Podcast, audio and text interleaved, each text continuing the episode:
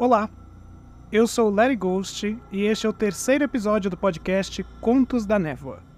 Contos da Névoa é um podcast investigativo no qual falaremos da lore de personagens do jogo Dead by Daylight, apresentando fatos fictícios e históricos reais como uma narrativa em paródia ao gênero de true crime.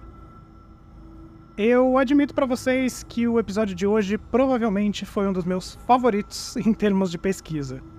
Para quem não sabe, eu sou músico e historiador de formação. E um dos motivos do podcast não ser simplesmente uma leitura dramática da lore dos tomos, mas na verdade ser uma narrativa histórico-fictícia, é esse. Eu sou apaixonado por pesquisas que exploram a relação entre ficção e a história real, já que nós, seres históricos reais, somos os responsáveis pela criação dos seres fictícios, não reais. Encontrar uma killer que me dá a possibilidade de falar um pouquinho sobre a história da Babilônia é super divertido para mim.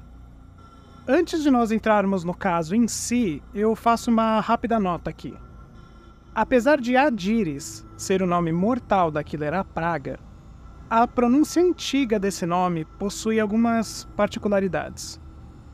Ao pesquisar por Adiris no dicionário A Concise Dictionary of Akkadian, ou então um breve dicionário de acádio antigo, por Jeremy Black, Andrew George e Nicholas Postgate, existe lá um registro da palavra Adirish, escrita como fazemos hoje em dia, só que, assim, no lugar do i você tem um prolongamento, como se fosse um hífenzinho, e um acento circunflexo invertido no S, que indica que a pronúncia do nome, na verdade, é Adirish.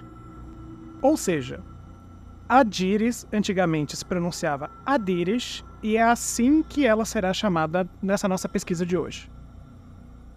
Eu não sei dizer para vocês se a Behavior teve todo esse trabalho e consciência ao escrever a lore da praga, mas eu gosto de pensar que são nessas abordagens históricas mais informativas que a gente dá verossimilhança às histórias do podcast.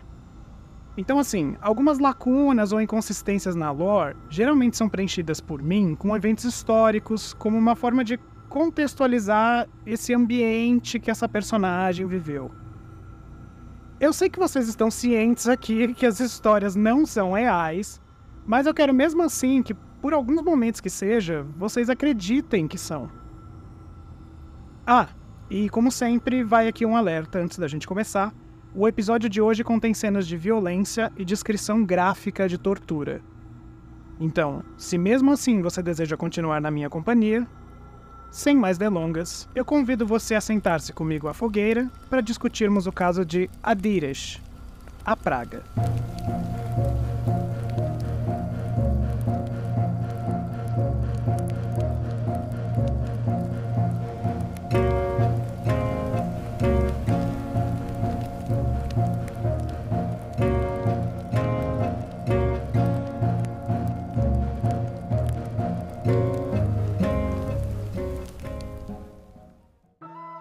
Eu quero que vocês se imaginem vivendo nos tempos antigos. Quando eu digo tempos antigos, o que vem à sua cabeça? Rainhas e reis? Princesas? Homens com chapéus pontudos de chifres navegando pelo alto mar? Filósofos barbudos de toga discutindo numa praça de pedra? Visitar o passado da humanidade é sempre um convite a uma viagem um convite a perambular por ambientes com costumes, roupas, comida, música, aromas diferentes do nosso. Talvez o mesmo charme que nos convida a abrir os álbuns de foto das nossas avós, ver séries e novelas de época, seja o charme de se comprar uma passagem para visitar um país desconhecido. Você pega sua mochila, você chega num lugar onde não conhece ninguém, não entende o que falam, mas é um lugar onde algumas coisas são meio que familiares. Nosso conto de hoje se passa dois mil anos antes de Cristo. Se a gente fizer as contas aqui, vivendo nos anos 2000, vocês já pararam para pensar como era o mundo quatro mil anos atrás? Apesar de tão distante, o local no qual se passou o nosso caso não é totalmente estranho a nós. Você provavelmente já ouviu falar da antiga cidade da Babilônia, na Mesopotâmia. Ela apareceu em filmes como Eternos, da Marvel, sendo cenário de fundo ali para a criação de uma narrativa com os heróis. Um dos seus deuses antigos, Pazuzu, é o antagonista no famoso filme de terror O Exorcista. Aquela parábola bíblica sobre a Torre de Babel se passa na Babilônia. E nas aulas de história aprendemos sobre o Código de Hammurabi, um código de leis cuja mais conhecida se tornou expressão comum até em português: olho por olho, dente por dente. Enfim, a memória dos povos mesopotâmicos ainda persiste nas mídias e conteúdos que a gente consome. Hoje adentraremos então uma cidade de 4 mil anos atrás. Uma cidade com edificações em pedra, envelopada por cores, estátuas de deuses antigos, jardins suspensos, o som das águas correntes dos rios Tigre e Eufrates, e o aroma de incenso inundando os templos. No centro da Babilônia pulsava o Templo da Purgação, importante refúgio de adoração aos deuses e de cerimônias de purificação divina. Cidadãos, reis, sacerdotes cruzam seus imponentes degraus avermelhados várias vezes ao ano buscando proteção, aconselhamento sobre o futuro ou a cura de suas moléstias. A escadaria, no entanto, infelizmente também acalentava o choro de bebês abandonados por suas famílias aos sacerdotes. Órfãos, descendentes de pais pobres demais, ou filhos de devedores, ou até mesmo de viúvas, o abandono parental parecia ser uma saída em tempos difíceis. Ali, mesmo que tornando-se escravas do templo, as crianças seriam alimentadas e teriam um teto sobre suas cabeças. Aos cinco anos de idade, Adires, filha caçula de sete irmãos, encontrou seu destino como uma das filhas da escadaria do Templo da Purgação. Processar o trauma do abandono tornou-se tarefa para toda a sua infância, encontrando apenas consolo na presença do sacerdote Raban, de todos os altos sacerdotes, com seus olhares frios e altivos, apenas os olhos de Raban foram caridosos com sua dor. Ele a deixava perambular pelos jardins, tocar as estátuas dos deuses. Ele a carregou no colo quando ela chorou, exausta de tanto esfregar o chão com suas pequenas mãozinhas. Raban era seu professor. Era seu pai ele ensinava os caminhos da religião, que sua proteção era terrena, mas que havia a proteção divina. Adirish aprendeu que seu grande Deus era aquele cuja uma das imagens era uma cabra com cauda de peixe.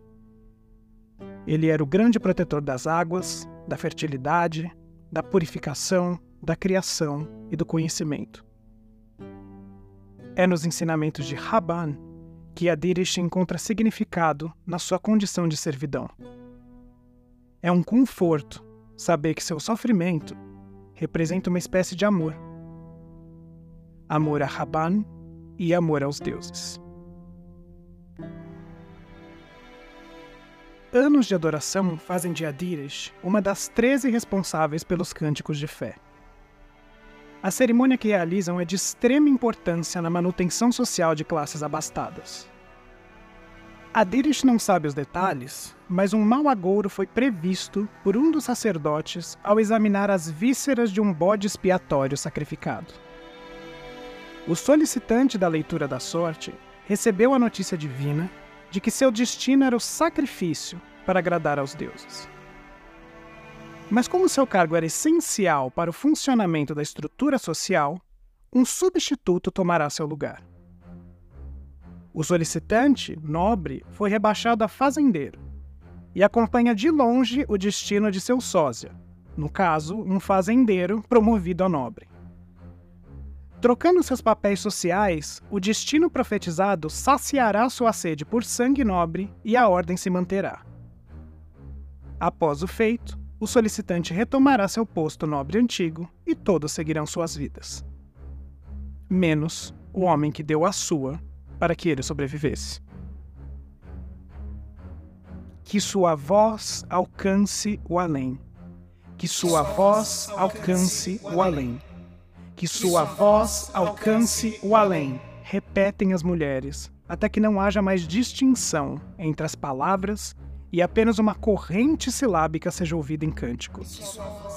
Elas formam um círculo ao redor do altar de pedra no subsolo do Templo da Purgação. São horas de intuação, deixando a garganta de Adires em carne viva e sua voz praticamente inaudível. Ela sente agonia, mas ela sente êxtase. Esquecendo-se do homem nu, atado por tiras de couro e de rosto afundado na pedra fria, que está a se debater na sua frente. O alto sacerdote Raban ergue sua mão e o som monótono cessa, em uma reverência a ele. Adires se lembra do amor que sente por seu Deus, o Deus das águas, da criação. Ela lembra o apreço que deve sentir pelo sofrimento humano. As mulheres se dissipam, mas ela se aproxima do homem no altar.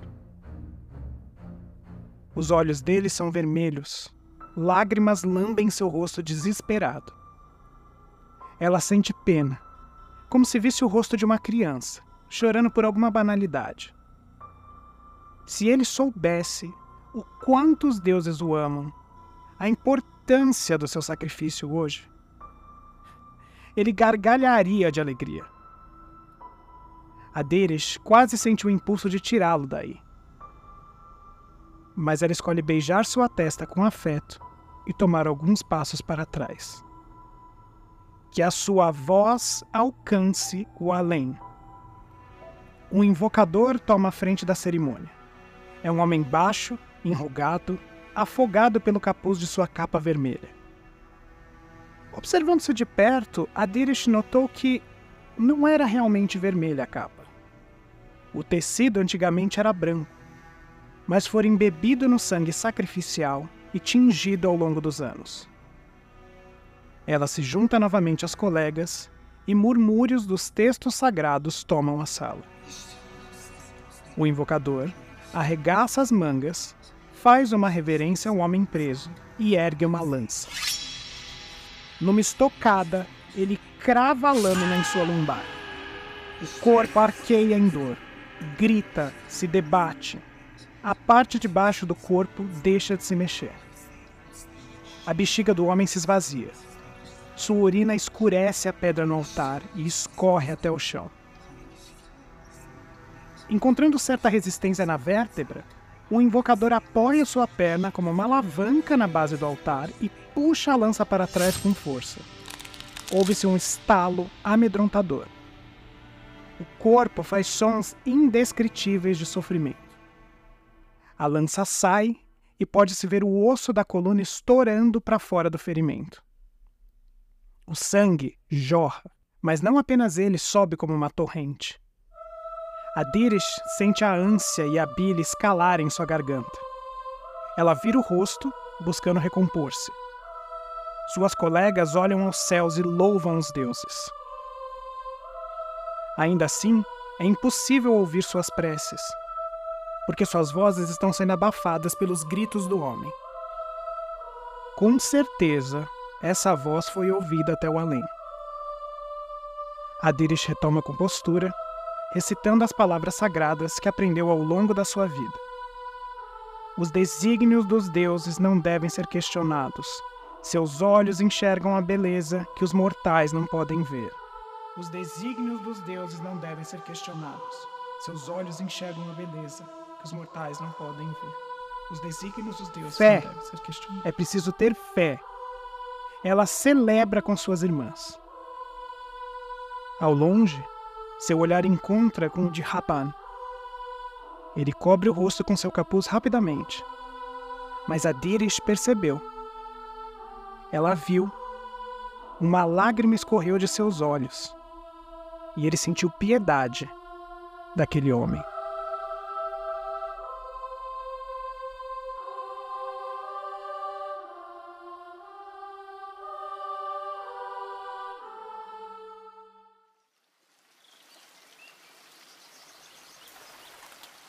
Adirish encontra certa dificuldade em associar compaixão pelos deuses com sacrifício humano. Apesar do incômodo, ela se esforça para superar suas dúvidas e entregar-se à vontade divina.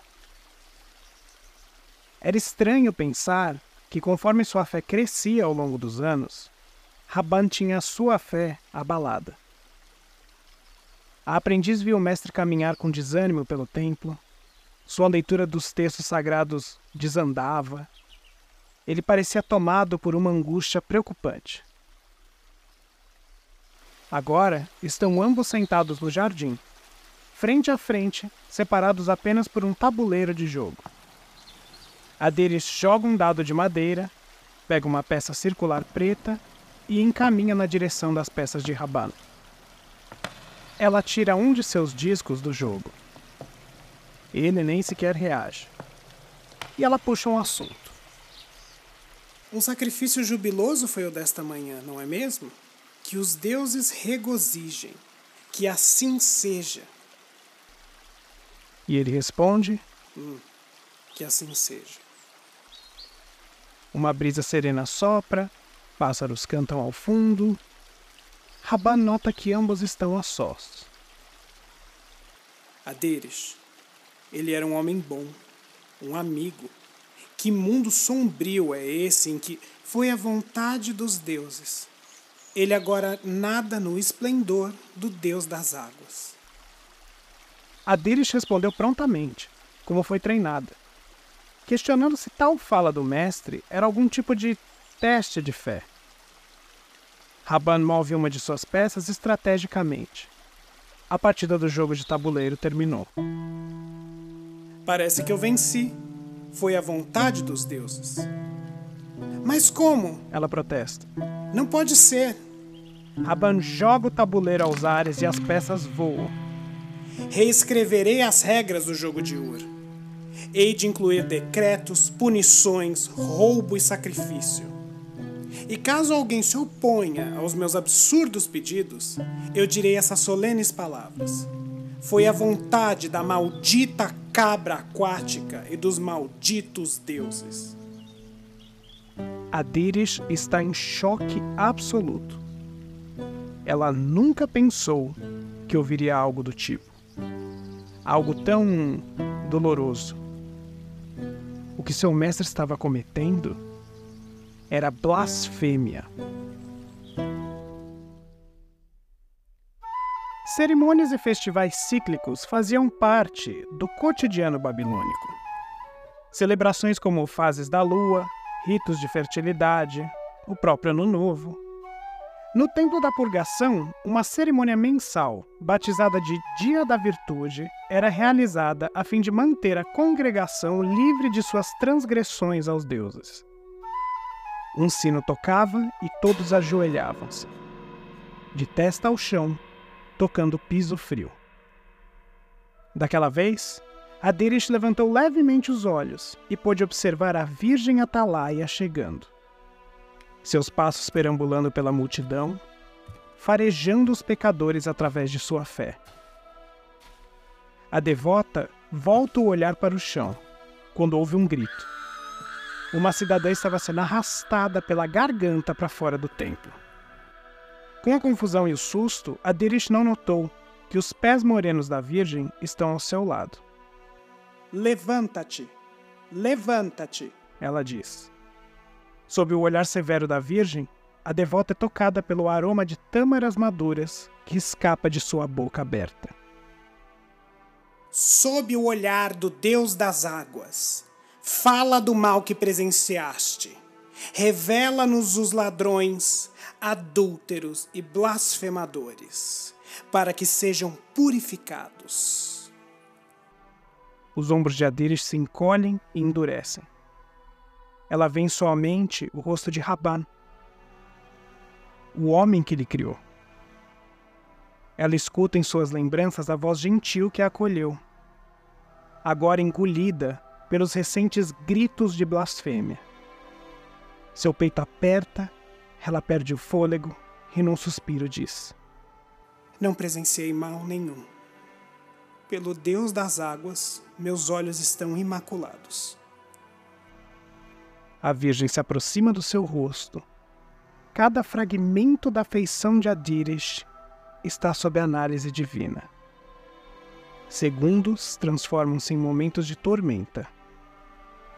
A Virgem acena com a cabeça e diz: Nada entre mares e estrelas. A Virgem se afasta e a devota consegue voltar a respirar.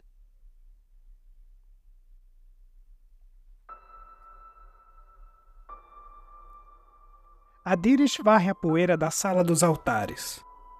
Passos rápidos estalam nas pedras ao redor. Raban, tenso, se aproxima dela. Minha filha, maldito seja o homem que fui no passado. Eu a acolhi ainda uma mera criança e a maculei com noções de julgamento e punições divinas. Agora eu posso vê-la sofrendo, com tais pensamentos tomando conta de ti. Eu suplico, ignorai meus ensinamentos e vê todo o sangue vertido nesse templo. Purificação alguma é capaz de lavar o mal propagado aqui. Adeiras sabe que a vontade dos deuses é lei. Nenhum homem deve questionar o divino. Aquele que se levanta contra a corrente deve perecer. Essa sempre foi a doutrina. Calada, ela ainda ouve o seu mestre. Eu sou velho, eu desperdicei a vida, mas não poderei suportar fazer o mesmo com a tua. Encontra-me em duas semanas neste lugar, ao anoitecer escaparemos das garras da mentira. Se duvidas, peço que consultes teus deuses. Minha filha, que o silêncio dos teus deuses te sirva de resposta. Na reclusão de seus pensamentos solitários, o batimento do coração da devota se torna um vácuo. A Derish apenas sente a acidez do seu estômago a se revirar. Seus joelhos estão mastigados de tanto rezar por uma resposta. Mas nada. Ela está sozinha, rodeada pelas pilhas de pedras e estátuas mudas dos seus deuses. A poeira erguida pelo vento toca sua pele. Suas certezas e crenças em ruínas uma vida de fé desperdiçada tão rapidamente. Ela desiste de ouvir uma resposta, ergue seu corpo e dá as costas aos seus deuses. É um murmúrio. É um sussurro. Ela está assustada. Mas sílabas desconexas serpenteiam sua mente e ouvidos. Ela não compreende o que dizem mas sabe que não está mais sozinha. Nunca mais sozinha. Vergonha é o sentimento que toma conta da devota. Ela se recolhe a seus aposentos, no rebuliço mental causado pelo vexame de ter duvidado dos seus deuses. É um turbilhão de sussurros que a envolve. É dor, é raiva, é sede de sangue. Purifica-te! Suas vestes vão ao chão, Adires pega chibata com espinhos e pregos de bronze. Purifica-te! As protuberâncias pontiagudas abraçam a sua carne e puxam a pele, a cada movimento visceral da chibata em suas costas. Seus dentes, semicerrados, engolem os gritos, para que os demais não possam ouvir. Purifica-te! Gotas de sangue pintam o chão, tornando-se poças. Quanto sangue será necessário verter para que se liberte da tentação da dúvida em que caiu? Hadiris pensa em desistir da cerimônia imposta a si mesma, mas se lembra do que seu mestre ensinou na infância. O sofrimento é a essência do amor. Com o corpo exausto, ela deita em sua cama. O suor corre de seus poros cascas de feridas são fisgadas pelo tecido. Ela ouve alguém se aproximar. é Raban. Ele a toca com um tecido úmido, buscando amenizar seu sofrimento. Hadirish não tem forças para reagir, mas a voz na sua mente o faz para ela, praguejando, rosnando, gritando: Blasfemador, blasfemador. Raban diz: Minha filha, este é resultado do que disse a Virgem Atalaia. O que a fé cega trouxe a ti. A sua consciência se perde. Bem ao fundo, ela consegue ouvir a voz de seu antigo mestre ainda. Ele lava seus ferimentos e diz: Eu falhei contigo, mas esse é o fim.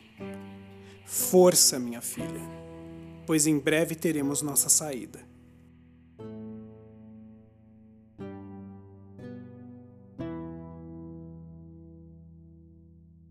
É a noite da escapatória. O corpo da devota ainda se recupera, despertando dor a cada movimento seu. Adires ergue sua cabeça aos céus e agradece seus deuses por terem guiado seu caminho.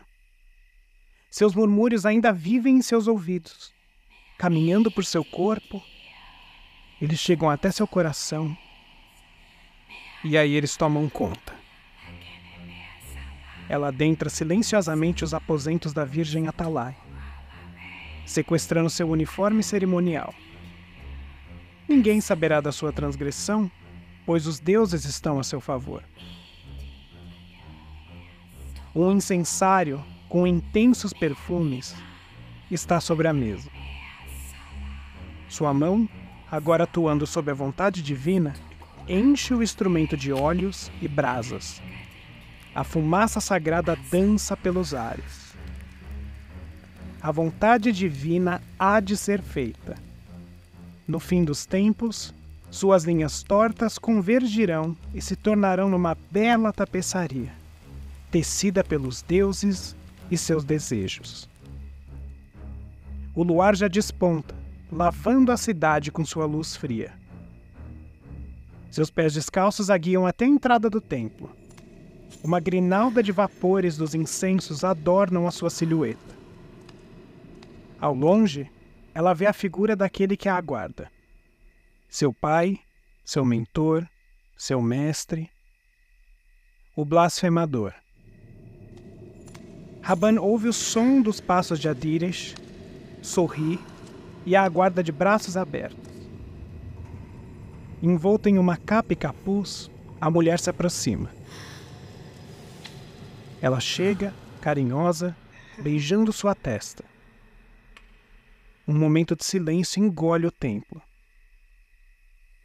Purifica-te. A ladra de trajes da Virgem se revela, removendo sua capa e chocando seu mestre. O pobre idoso não sabe nem como reagir. Com um grito violento, as correntes do incensário brilham e a grande orbe metálica é atirada no rosto de Raban. O homem vai ao chão com o impacto. A devota toca seu rosto atordoado e crava suas unhas nos olhos do blasfemador.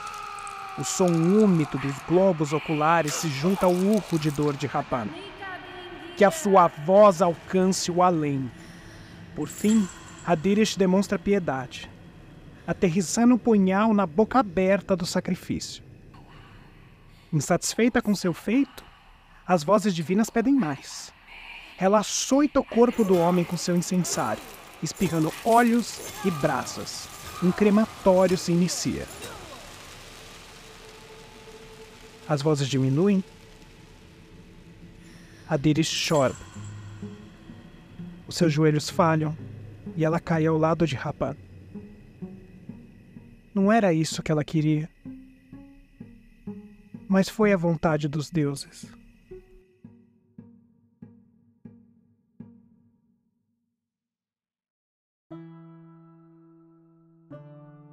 Os deuses traçaram a recompensa da devota em linhas tortas. Pouco tempo após o corpo de Raban ser encontrado carbonizado por seus colegas, Hadirish foi promovida a assistente nos rituais de purificação. Ela não havia sido premiada por seu ato de fé. Não. O ocorrido ficou apenas entre ela e seus deuses. Hadiris foi promovida pois a demanda por rituais cresceu vertiginosamente. Uma doença misteriosa começou a ceifar vidas na região. Uma praga catastrófica trouxe desespero à população, causando aumento na busca por rituais de purificação. Em poucos meses, os próprios sacerdotes tornaram-se vítimas, sendo incapazes de seguir com a sua rotina. Adires, a serva diligente, conhecia cada minúcia ritualística, sendo a substituta ideal para conter o pânico populacional. Eram tempos desesperados, exigindo medidas desesperadas. Ansiosa por sua primeira cerimônia como sacerdotisa, a devota ouviu as vozes ruminando em seu crânio ela decidiu visitar a Câmara dos Sacerdotes em busca de orientação divina. Ao acender as velas, uma corrente de ar revelou uma estreita passagem ao fundo da sala. Esgueirando-se pela fresta, surgiu uma cripta subterrânea. Era um local vazio, no qual uma estátua de mulher reinava.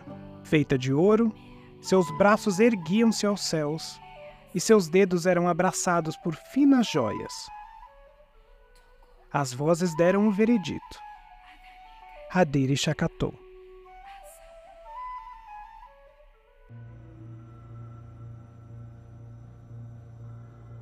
O salão do Templo da Purgação abrigava um amontoado de fiéis, aguardando pela sacerdotisa.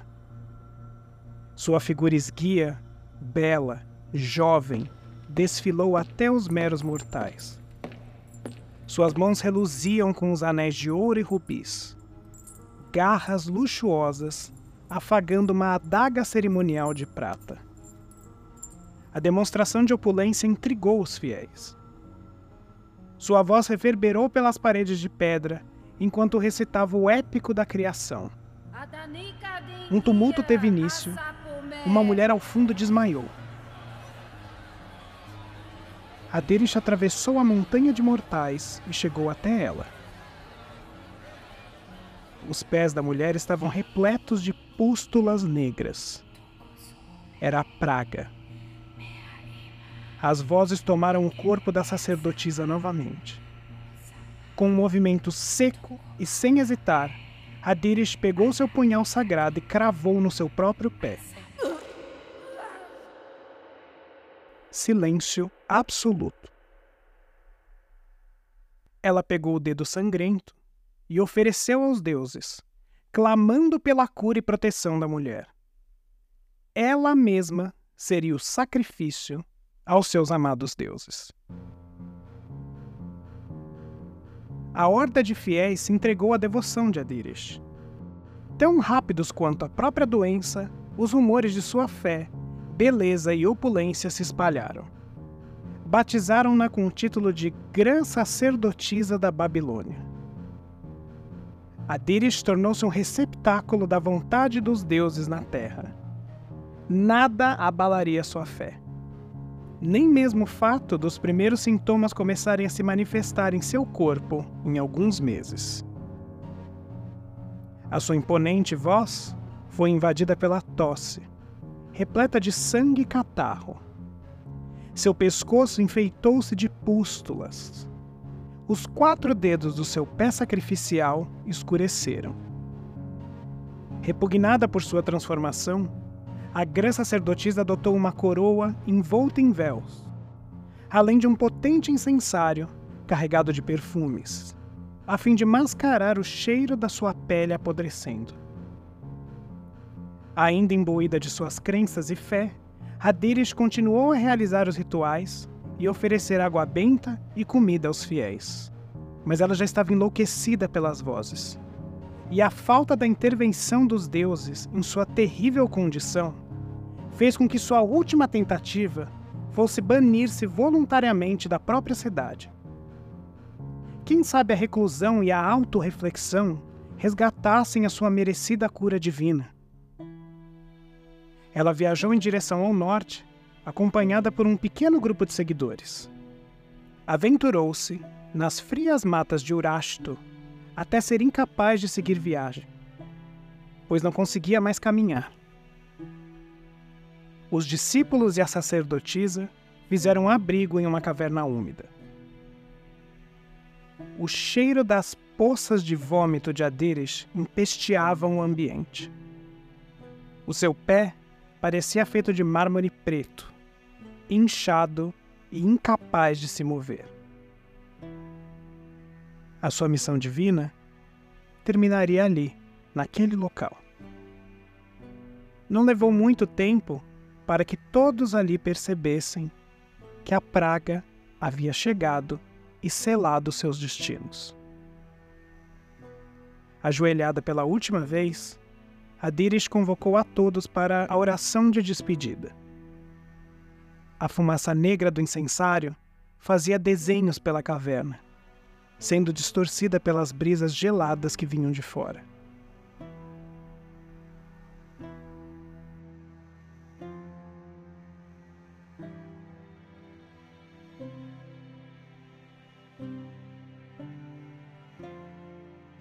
Adanika dingia asapumé.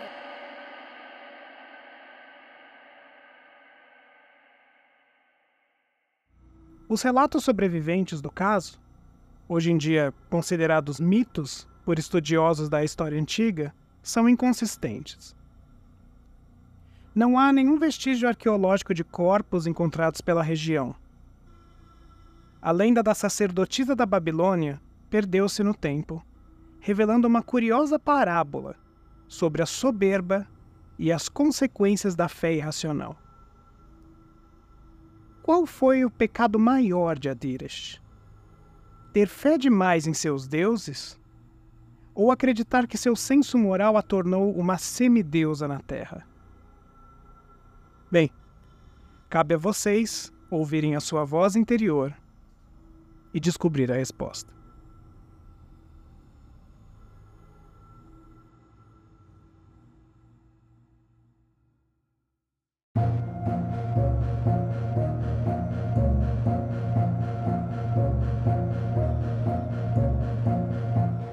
Contos da Névoa é um podcast produzido e editado por mim, Larry Ghost. A trilha sonora e a arte da capa são originais minhas. Além dos arquivos e tomos disponíveis do jogo Dead by Daylight, algumas obras foram lidas para dar um suporte histórico e realismo na narração do conto de hoje.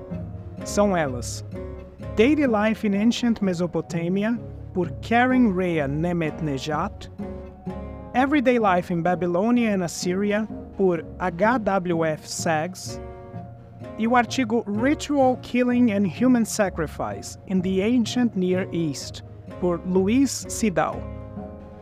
Arquivos e curiosidades sobre a praga foram lidos no Dead by Daylight Wiki, disponível em deadbydaylight.fandom.com. E por fim, não deixem de avaliar o episódio e me contarem nos comentários o que vocês acharam dele. É, esse daqui, o terceiro episódio, demorou um pouquinho para sair porque a lore da praga era relativamente complexa e eu queria ser bastante detalhista. Pra vocês terem noção, o roteiro aqui que eu tô lendo junto com vocês tem 4.044 palavras. É, foi um número meio cabalístico, eu não sei o que isso significa, tá? O pessoal do esoterismo aí pode me responder. É... Eu acho a história da praga muito bonita ela é basicamente uma fábula antiga, parece um conto antigo, sabe? A Behavior realmente, assim, se superou nessa daqui. O que me faz já pensar e ter pavor do dia que a gente for falar da lore bizarra da Adriana, a mercadora de crânios. E assim, é, mas vamos dar tempo ao tempo e quando chegar a hora a gente fala disso. Caso desejem, é, sigam o podcast na sua plataforma de áudio preferida ou no nosso Instagram, arroba Contos da Névoa Podcast. Muito obrigado pela companhia e nos encontramos na névoa. Arria! Desculpa, gente, eu precisava terminar desse jeito, sinto muito. Não, não dá um follow, por favor.